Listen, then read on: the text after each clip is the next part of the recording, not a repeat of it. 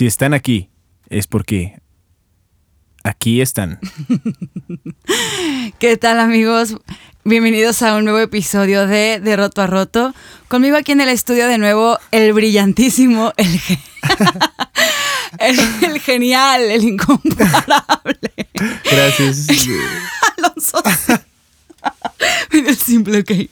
Alonso Silva. Hola, hola Nea. Em, episodio número 9. Y quiero brindar, Brindemos. quiero brindar por un episodio más juntos. Chulada. Con este vaso que creemos Ya tenía te lo tomaste, genial. Pues sí, ya me lo eché. No, no es cierto, era agua. Ok, pues bienvenidos todos. Gracias por escuchar este podcast. Gracias por darse el espacio para escuchar el contenido que aquí con muchísimo cariño y tiempo y esfuerzo y voluntad preparamos para todos ustedes. El día de hoy, Alonso nos trae nuevamente un tema del cual, de nuevo, soy súper neófita, no sé mucho. Eh, y este tema se llama Cool Hunting. Cool hunting. Bien, pues Ok. Lista de cosas chidas. Vamos a hablar de cosas chidas porque básicamente eso es el cool hunting. Cacería de, de cosas cools, cosas chidas.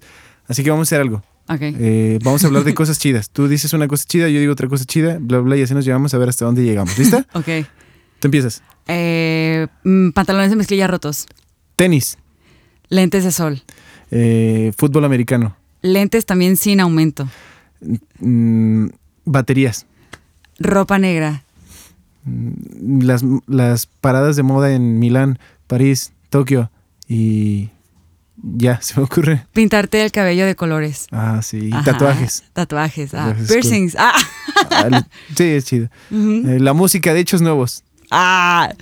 No, pues en general ser músico. Creo que a veces como que De más, acuerdo, de acuerdo. más común como ser, ser músico. ¿Qué más? Eh, pintura. Leer. Mm, cine. Cosas viejas, como lo vintage, como que, ah, está bien chido que tal. Vintage es Ajá. genial. Sí. La pizza. Los noventas, la moda de los noventas. Ahorita es como que, uh, qué chido, me he visto como los noventas. ya se está viendo menos la moda de los 80 y ahora la, de los 90. Ujú. Eh, cosas chidas. The Strokes. Los festivales. Los festivales. si vas a un festival, uh, eres bien chido. Claro. Eh, pues esto es básicamente el cool hunting, hablar de cosas chidas. Te faltó ser youtuber, tener un buen de seguidores. Sí, sí. Está bien. Ay, sí, yo quiero más seguidores. Eh, ¿Quién dijo eso? Ah, no se crean.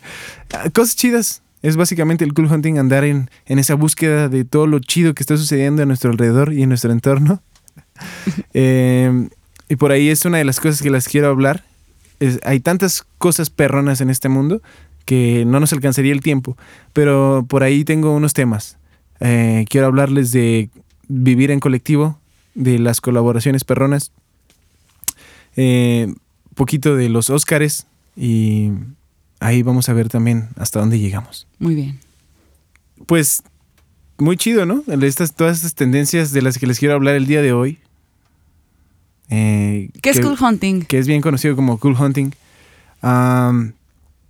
Fíjense que el cool hunting tiene un origen medio interesante. Ahora, lo que platicamos la semana pasada eh, de los influencers, decíamos que, que como que la- las personas han empezado a mostrar cierto rechazo hacia las personas, hacia el perfil de todo el influencer, porque da la impresión de que no han sido muy auténticos.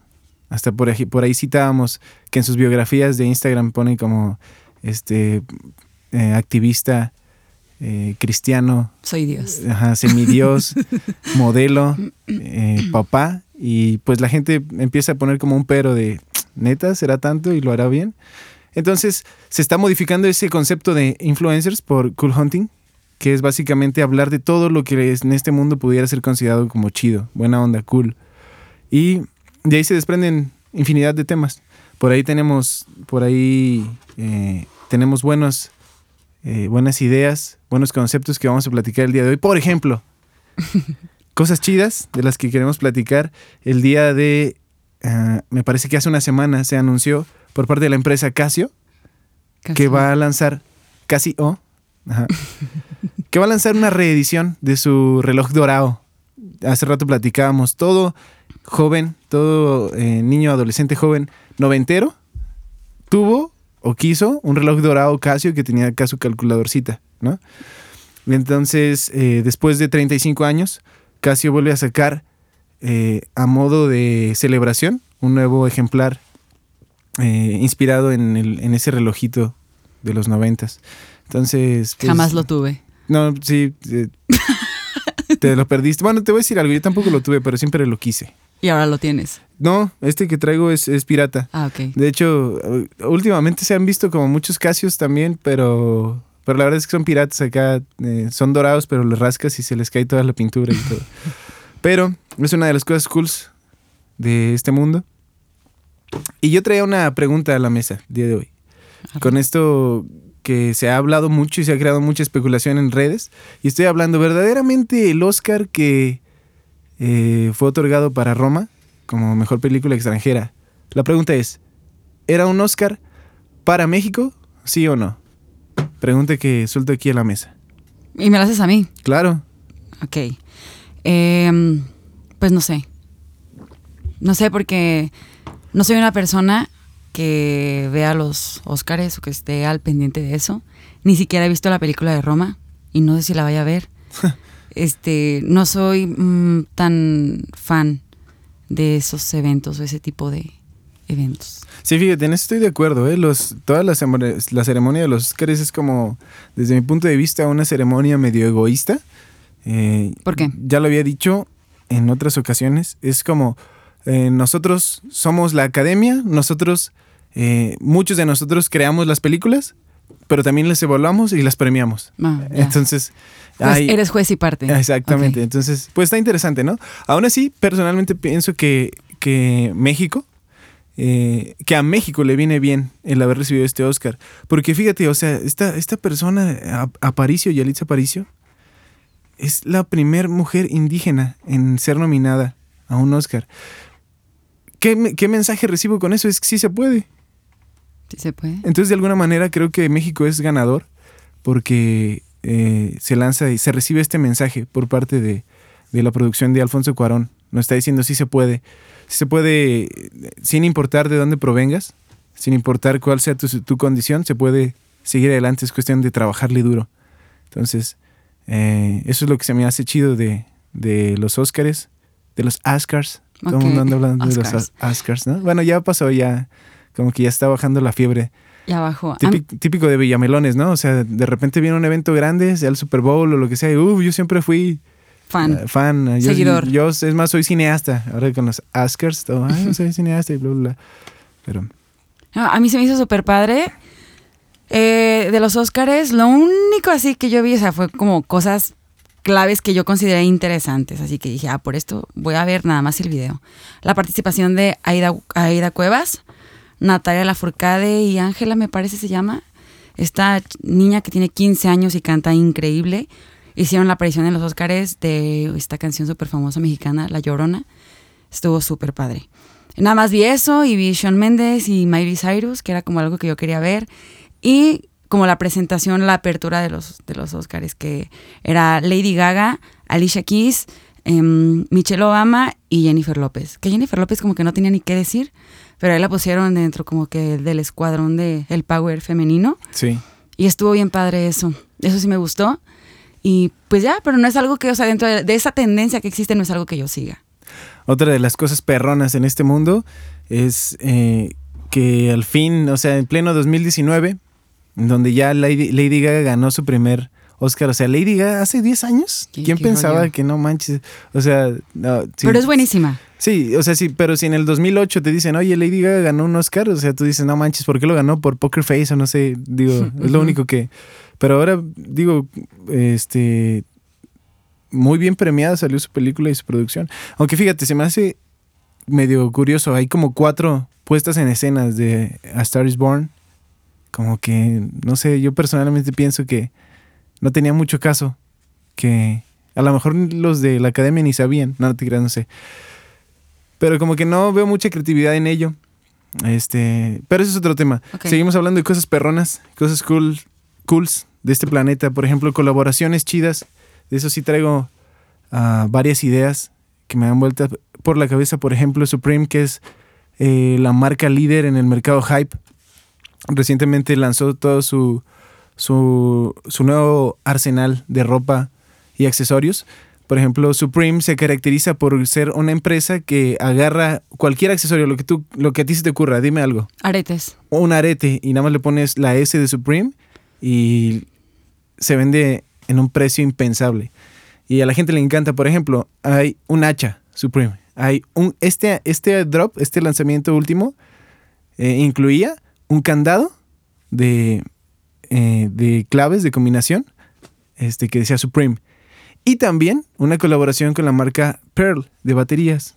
Y una batería Pearl eh, que tiene un Supreme en todas partes. Se veía chidísimo. ¿Sí se veía chida? Mm, bueno, tienes que ser como un sneakerhead para verle lo chido. Porque quizá alguien que no es, es muy ajeno a, esos, a ese estilo diría, no manches, se ve súper naco. Pero a mí me gustó. mí Yo me creo que yo diría naco. Sí, sí. De- yo, creo, yo creo que, que nacada. Pero la verdad, bueno, quizá a un músico, este, además de ti, porque no estoy diciendo que no seas música. No soy- A- a no soy- no soy baterista, No eres digamos. baterista. Eh, solamente se enfocaría en el sonido, ¿no? Y, y creo que en sonido sí está bastante bien. O sea. Pearl, Pearl es Pearl, ¿no? Para los bateristas. Y tú eres tú. Ajá. Y, y si están aquí, est- Están aquí. aquí están, claro. Claro. Entonces, am, pues es una de las colaboraciones chidas que, que han estado en el mercado, eh, en el mercado reciente. Eh, lo cual me lleva a pensar mucho en, en cómo las grandes marcas están apuntando toda su filosofía, todo su pensamiento a, hacer cosas más auténticas. Eh, recientemente anduvo vagando por las redes un comentario de Brian Eno, un productor, un genio, un artista, que comentaba que a él se le enseñó desde pequeño que los grandes genios prácticamente emergieron de la nada, solos, porque eran personas con un perfil solitario. Pero él comentaba que si tú investigas, todos esos grandes genios pertenecían a comunidades artísticas, de comunidades en donde compartían sus pensamientos, compartían sus ideas, sus obras, sus creaciones, y también recibían por parte de otras personas. Y entonces eso enriquecía eh, su manera de ver el mundo y su manera de plasmar sus obras. Y donde un, gran ejemplo son este equipo de productores de cine, Cuarón, Guillermo del Toro, eh, Iñárritu, y que poco es contado, pero uno de sus directores de fotografía con los que han eh, trabajado, el Chivo Lubeski, que ha hecho un trabajo bárbaro. O sea, verdaderamente son comunidades. ¿Por qué, lo- por te digo esto? Por las colaboraciones. O sea, el, el chiste de trabajar en equipo, el chiste de ser, de ser un colectivo, una... MJ. un- sí, también. Esto no es una propaganda, pero vayan Pero a parece. MJ Ah. los sábados, colectivo MJ, 7 de la noche, nada se crean. Am, No, y, y pasa mucho también en el mundo de la música. O sea, simplemente, ¿cuándo te imaginabas ver a Bradley Cooper cantando con Lady Gaga? exactamente. O sea, exactamente. nunca en la vida, ¿estás de acuerdo? Jamás. Era como, qué rollo. O a Lady Gaga simplemente haciendo una película, en- eh, o sea, y, y siendo nominada, o sea, no cualquier película, siendo nominada a, eh, A un Oscar. a un Oscar como mejor actriz. Ajá, y te decía que pasa mucho en el, en el mundo de la música, porque también hubo un tiempo que de repente Alejandro Sanz fit, no sé quién. Alejandro Sanz fit, no sé quién más. O sea, como que un montón de colaboraciones de un montón de personas. O sea, en parte, la verdad, yo por un momento pensé de, no manches, se están quedando sin público, se están quedando sin gente, entonces tienen que hacer una colaboración. Pero es precisamente por lo mismo, porque estando solo puedes alcanzar menos. O sea, pensaríamos que generalmente un proyecto solista es el que hace una colaboración, pero también las bandas o los grupos necesitamos hacer colaboraciones, ¿no? Aunque yo claro, jamás he hecho una, necesitamos, necesitamos. pero se necesita, ¿no? Entonces, colaboraciones. Y aún así, eh, por esa pérdida de público o esa pérdida de atractividad, de atracción, pues se, se vale, ¿no? Se vale que se, Sí. que se unifiquen para lograr algo más grande. Por ejemplo, eh, un caso que rompió la internet y rompió récords eh, fue Daft Punk cuando sacó su Get Lucky y todo su disco de Random Access Memories que se unieron con, eh, bueno, en, en la industria de la música le llaman el hitmaker, Nile Rodgers, que fue, es el guitarrista, el men de las rastas acá, que se ve bien cool tocando la guitarra, Ajá. los Daft Punk, los dos batillos, y em, Pharrell Williams. Sí, estuvo cañoncísimo. Simplemente Get Lucky, eh, no, no sé si en la actualidad lo sea, pero en su momento fue la canción más reproducida de, de su actualidad. No manches, o sea. Alcanzar eh, eso. ¿Y por qué? Por las colaboraciones. O sea, ellos entendieron que en el futuro el secreto son las alianzas, eh, esa unidad, unirte a personas y trabajar en proyectos nuevos. Entonces eso está muy cool, muy chido. Eh, hasta nosotros estamos haciendo una colaboración. That's right. perrona. Otra colaboración chida, por ejemplo, es... eh, a ver, recuérdenme. Se me olvidó. Bueno, estamos hablando no de colaboraciones, pero de una tendencia, habías dicho como los raperos. Bueno, sí.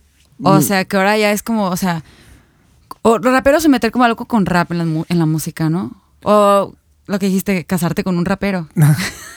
Bueno, para los que no saben el contexto detrás de esta charla, ah, ah, estábamos nosotros teniendo como una, una teoría de que las personas que son expertas en tendencias se habían dado cuenta que iba a haber una muy grande influencia por parte de los raperos en la actualidad.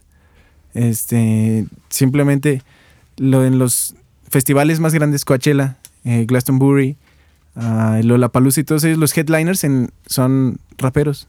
Entonces, Oye, ahorita que mencionas este- estos festivales, sí. ahorita que es- empieza como ya otra vez la época de festivales, que está el Pal Norte y el Vive Latino. No sé si has visto el cartel, de, el line-up de las bandas que van a estar. Es Sí, una claro. mezcla, o sea, neta está de que Nicky Jam y eh, Lani y de repente casi casi Los Ángeles Azules y tú de qué Sí, rollo con eso eso, es- o sea, no. ¿Qué está pasando? O sea, yo pienso que es una onda pues estratégica, ¿no? De pues de generar más ingresos. Es decir, no cierro el mercado del festival a que nada más venga gente que sigue rock o que sigue reggae o que sigue electrónica o que sigue hip hop o lo que sea, sino los pongo a todos juntos en un mismo lugar y órale. Sí, está bien chido el tiempo de la, la época de la inclusividad. O sea, no importa si, si te gusta eh, echarte un cumbión o te importa si te, si te gusta el metal y vestirte de negro y jugar Minecraft. No importa. O sea, hay un espacio para ti en esos festivales, está muy chido. Lo cual me lleva también a pensar cómo ha crecido este movimiento latino en, en todo el mundo y, y cómo los latinos de ser un público así como muy aislado, donde nada más entre latinos nos entendíamos y, y entre latinos les gustaba, ay, que el reggaetón, y por cierto que todo el mundo odiaba el reggaetón, ahora ha sido muy bien recibido por todo tipo de audiencias. No manches. Por, simplemente, hablando de colaboraciones, eh, J Balvin, que actualmente es como el referente de, de, esta, de este perfil latino, eh, una empresa tan importante como Guess acaba de hacerle una colección de ropa.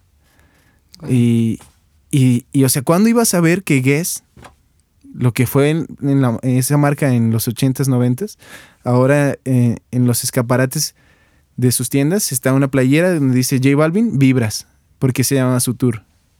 No manches, o sea, es una locura. Estamos viviendo tiempos muy chidos porque eh, son tiempos en los que se ha abierto la posibilidad de, de, no importa si eres latino, no importa si eres lo que tú seas, eh, eres bienvenido, hay un espacio para ti. También pienso en este festival que se llama Afropunk, me parece, que es el Pride de los negros. Ah, ya. Y está chidísimo, sí, o sea, es un... Ellos lo dicen así. Sería bueno que los oyentes investigaran. Es un festival hecho por negros para negros. O sea, no podríamos entrar ni de chiste. No, y eso está muy chido. Si, si alguien, si alguien va, es bienvenido. O sea, Ah, a- sí, ajá, ah, exacto. ok. Pero, pero ellos sí quieren reflejar muchísimo ese pride, ese orgullo de que ellos son los que están haciendo ese festival. Y si tú buscas fotos de cómo se ha llevado a cabo el festival, está genial porque eh, los negros. Yo siempre he pensado que son una, una raza avanzada. Súper. en donde, sí. o sea, todo lo que les pongas, baile, deporte, eh, arte. Eh, tenemos a, a Basquiat, por ejemplo. No manches, sus pinturas, e- era un tipo adelantado a su época. Y ahora que han hecho este festival, o sea, es- parec- pareciera una pasarela gigante, donde est- llevan, están súper coloridos en su vestimenta, Qué chido. la calidad de las bandas, la calidad de la organización, todo el mundo está asombrado con eso, está muy chido. Es que es cierto, sí, los negros son una raza avanzada, la verdad. O sea, yo sí creo que son superiores a nosotros. De hecho, alguna vez platicábamos Orlando y yo que en nuestras teorías acá, ya ves que te echas acá unos trips de repente y, em, no sé, empiezas a filosofar o lo que sea. Decíamos, no manches, ¿qué tal que el primer hombre en la tierra, qué tal que Adán era negro? Sí, de hecho muchos teólogos eh, comparten la idea de que un gran porcentaje de los personajes bíblicos eran negros. Nos hubiéramos quedado negros. Exacto. Sería súper buena cantando, tocando, bailando, haciendo deporte. Sería súper ágil, súper fuerte. No, sería wow, una máquina. Sí. Pero soy blanca. Y bueno, también es- eso me hace re- recordar un capítulo de South Park. Bueno, no, no, nunca vi esa serie, la verdad. Mi mamá no me dejaba. Ni South Park, ni Dragon Ball Z, Ni los Simpson. ni Los Simpsons, ni Los Caballeros de los... Ya saben, ¿no? Por supuesto. Eh, Infancia noventera. Y a ver, ya saben, ¿no? Porque Pokémon significaba Pokémon, hijo de, de Satanás, y Pikachu significaba Satanás viene a buscarte y todas esas cosas, según esto, ¿no? Eh, pero sí supe de un capítulo de South Park en donde eh, le dicen a, a un men que era el afroamericano del- de la serie, y le decían, hey, tú vas a tocar el bajo, y el men les decía, hey, pero yo no sé tocar el bajo, y le dice el men, eres negro, de seguro tienes un bajo en tu armario, ve y revisa y revisa si tiene un bajo. y luego le dice, oye, toca, toca un solo, que no sé tocar el, el bajo. Eres negro, debes saber tocar el bajo. Y, y él, él dice, bueno, y empieza a tocar un solo acá bien, bien perrón. ¿Cómo? Solamente me acordé. Um, en fin, son una raza avanzada, muy de acuerdo. Eh, y estamos en tiempos de colaboraciones, nos necesitamos unos a otros. Y está padre que nos demos cuenta de que no necesitamos unos a otros. Y con todo este tema del cool hunting, creo que, bueno, como dije, es algo súper nuevo para mí. Y está como toda esta parte en la que sí el ser humano está... salud. esta parte en la que Gracias. el ser humano está buscando cada vez como que seguir las tendencias, ¿no? A mí a veces me parece muy tonto porque hay como dos partes, ¿no? De repente todos queremos ser lo mismo, todos queremos ser iguales, ¿no? Es como que de repente se pone de moda chamarras rotas, mezclilla, entonces todos usamos chamarras rotas y mezclilla, ¿no? Y de repente que eh, se pone de moda tenis de cierto color, cabello de cierto color y todo, así como que Sí. queremos seguir la tendencia y como que por un momento de nuestra vida nos sentimos cómodos siendo iguales o siguiendo lo que todo mundo está haciendo. Si te pones un tatuaje, si te perforas la nariz, si te perforas la oreja, si lo que sea que hagas, como que en algún momento estamos cómodos, pero después pasa que, ay no, ya me aburrí y corremos a la siguiente tendencia, ¿no? Algo así que me decías, corres a lo, a lo otro que está más nuevo ahora o más chido. Claro. Ah, de hecho, hay, hay mucho que, que sacar de este tema porque, por ejemplo, las grandes marcas están precisamente tratando de romper con, con todos estos paradigmas, con el pensamiento de que la moda este, tiene que moverse hacia un mismo eh, destino. Es lo que dices, si ahorita se está usando el animal print, todo el mundo tiene que ser animal print la, industria de la moda está tratando de romper con estos paradigmas e ir en busca de algo más auténtico. Es que, ok, a ti te gusta usar eh, playeras blancas con texto y se ve chido, ok, cool. Y a ti te gusta usar pantalones cortos, cool. El chiste es que te sientas tú cómodo y mientras más cómodo te sientas tú, entonces estás más a la moda. No importa si, si lo que usas es feo, si está... No importa, no importa. Para ser cool, para estar a la moda no necesitas eh, portar algo en específico y eso se me hace chido de cómo la industria va caminando hacia pasos con valores, hacia algo más humano, más, más pensado, no tanto en, formar parte de una globalización o formar parte de, de, no sé, de ser todos iguales como producto que consume producto, sino ser algo Ajá. más, más real y eso está chido. Por ejemplo, eh, uno de los ideales de la moda en, los últimas, en las últimas décadas ha sido romper con ese género en la ropa. Por ejemplo. Eso está súper chido, neta. Mil veces me han dado ganas de usar la ropa de hombre. Y Está- curiosamente está hay un dato chida. perroncísimo al respecto. Todas las grandes marcas, y en verdad grandes marcas, están eh, conscientes de este fenómeno. Para el 2020 se vislumbra un mayor consumo de ropa de hombre que ropa de mujer por primera vez en la historia. Arre. ¿Por qué? Porque las mujeres- muchas mujeres están comprando ropa de hombre, eso está bien loco. Entonces, todas las empresas que verdaderamente estudian a sus consumidores están ya preparando el camino para fortalecer el área de caballero. Me siento Y es uno de los- empoderada. es- sí. y, y ese es uno de los ideales de la moda, romper con ese género. O sea, el, el hecho de que tú uses una camisa rosa no te hace, digo, perdón, el hecho de que un hombre use una playera rosa no lo hace menos varonil. Y el hecho de que una mujer use una ropa oversize así grande no lo hace menos. ¿sí? Porque, el- porque justamente la identidad de las personas no reside en lo que portan, sino en lo que simplemente son y eso está bien chido. Está súper cool, ¿no? Estoy feliz. Está muy chido. Sí, la está muy chido.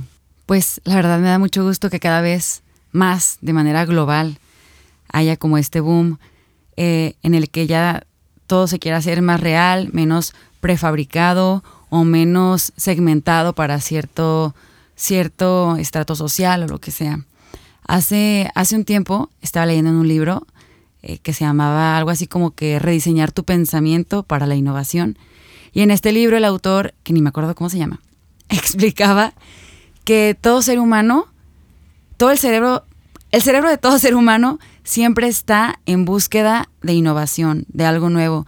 Como que nuestro cerebro está siempre hambriento por aprender, por saber cosas diferentes, como que nos aburrimos rápido, porque nuestro cerebro, así lo veo yo, se va a escuchar bien acá, bien místico, bien, ah, bien, no sé, como si nuestro cerebro fuera un universo y las neuronas fueran estrellas que están en una, en una constante expansión. Entonces, entre tú más alimentes a tu cerebro de conocimiento, de nuevas ideas, como que este universo se va expandiendo.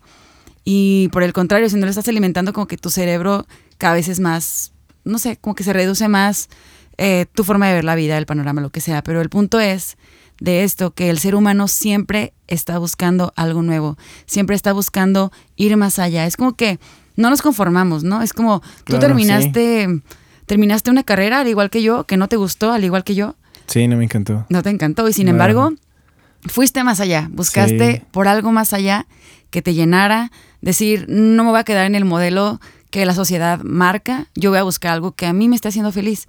Entonces, Sí, eso sobre está todo padre. la carrera que elegí, la, la posterior a mi primer carrera, teología. Es como de neta, todos. Ah, claro, por supuesto. Sí, Exacto, entonces es como esta, este, mm, el ser humano siempre va más allá. De hecho, si lo vemos en tecnología, no nos quedamos nunca con el ladricel, el Nokia. O sea, ahorita ya llegamos a un iPhone X, iPhone X, no sé qué rayos. Eh, el ser humano no se quedó nada más con ser náufrago, construir barcos. Eh, ahora ya tenemos búnkers, ya no nada más viajamos en avión o tenemos un helicóptero, ya hay la posibilidad de que, eh, pues, la NASA, ¿no? O sea, bueno, puedas ir al espacio, etcétera. Es, es decir, siempre estamos en búsqueda de superar los límites. sí, de avanzar como, Así como humanidad. Por ejemplo, también visto de una manera más humana, cómo el trabajo y la vida cotidiana han podido conciliarse. Antes el trabajo estaba totalmente peleado con tu cotidianidad. Salías de tu casa, trabajabas en una oficina de traje, lejos de tu familia, de una hora a otra hora. Y ahora cuántos estamos en la búsqueda de poder trabajar, quizá desde la comodidad de nuestra casa. Sí, de eh, como muchos dicen, y la verdad es que muchos quisiéramos serlo, nuestros propios jefes. Es también un avance de la humanidad en darse cuenta de que justamente necesitamos avanzar más a esa humanidad, a ser más humanos, a ser más auténticos, a ser más, eh, más reales en todo lo que somos, lo que pensamos. Exacto, tener una, una mejor calidad de vida. Y todo esto que hemos estado platicando en estos minutos me lleva mucho a pensar en tanto generaciones actuales como generaciones pasadas y seguramente pasará en generaciones futuras. Pero como siempre el ser humano, sea cual sea la edad que tenga, está en una constante búsqueda de una identidad, ¿no? De acuerdo, sí. Con una bus- con- constante búsqueda de, pues, quién De soy, saber quién soy, qué me gusta hacia dónde voy, qué Ajá. quiero de, de mi de vida, mi vida, Ajá, por qué, qué. No, qué no me gusta, qué voy a Claro. dejar, qué cambios voy a hacer. Y pues con todas estas tendencias, no sé, como que está impregnado pues en nosotros. Exacto, y, y- y justamente refleja lo que somos.